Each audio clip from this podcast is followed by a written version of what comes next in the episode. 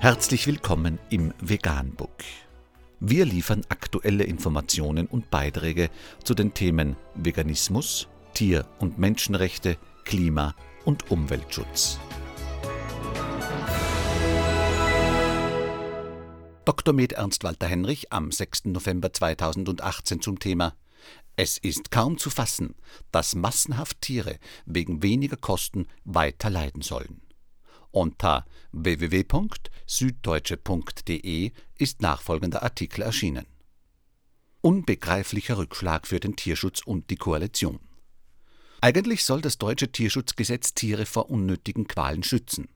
Für 20 Millionen männliche Ferkel pro Jahr gilt das bislang jedoch nicht. Erst wenige Tage alt werden sie in deutschen Ställen unter schlimmen Schmerzen betäubungslos kastriert. Trotz eines Verbots soll das nun erstmal auch so bleiben. Darauf haben sich Fachleute von Union und SPD an diesem Wochenende gegen den Protest von Umwelt-, Tier- und Verbraucherschützern geeinigt. Kaum zu fassen ist, dass massenhaft Tiere wegen zwei bis fünf Euro Kosten pro Ferkel weiter leiden sollen. Denn Alternativen wie eine einfache Betäubung sind längst vorhanden. Sie sind für die Landwirte nur zu teuer. Im harten Konkurrenzkampf um das billigste Fleisch würden sie den kürzeren ziehen. Die Landwirte fürchten, dass Konkurrenz aus dem Ausland zum Zug kommt. Einmal mehr zeigt sich, dass ein Landwirtschaftssystem, das allein auf die billigste Produktion setzt, ein Irrweg ist. Dass die Große Koalition dabei mitmacht, ihre eigenen Prinzipien über Bord wirft und das bereits vor fünf Jahren für Anfang 2019 erlassene Verbot der Ferkelkastration ohne Betäubung nun nochmal um zwei Jahre verschiebt, ist allerdings nicht nur ein unbegreiflicher Rückschlag für den Tierschutz. Es ist auch einer für die Große Koalition selbst.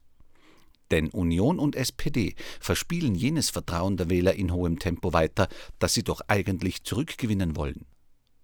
Die neue Übergangsfrist wird keine neuen Fakten schaffen. Sie erlaubt den Haltern lediglich, zwei weitere Jahre billig zu produzieren. Dabei zeigen Länder wie Schweden, dass ein Verbot möglich ist. Wie schon in der Dieselkrise verfolgen Union und SPD in Deutschland jedoch erneut die Strategie, Gesetze zum Schutz von Umwelt, Tieren oder Menschen einfach zu ändern, wenn sie absehbar nicht eingehalten werden. Politik mit Haltung geht einen anderen Weg. Vegan die gesündeste Ernährung und ihre Auswirkungen auf Klima und Umwelt, Tier- und Menschenrechte. Mehr unter www.provegan.info.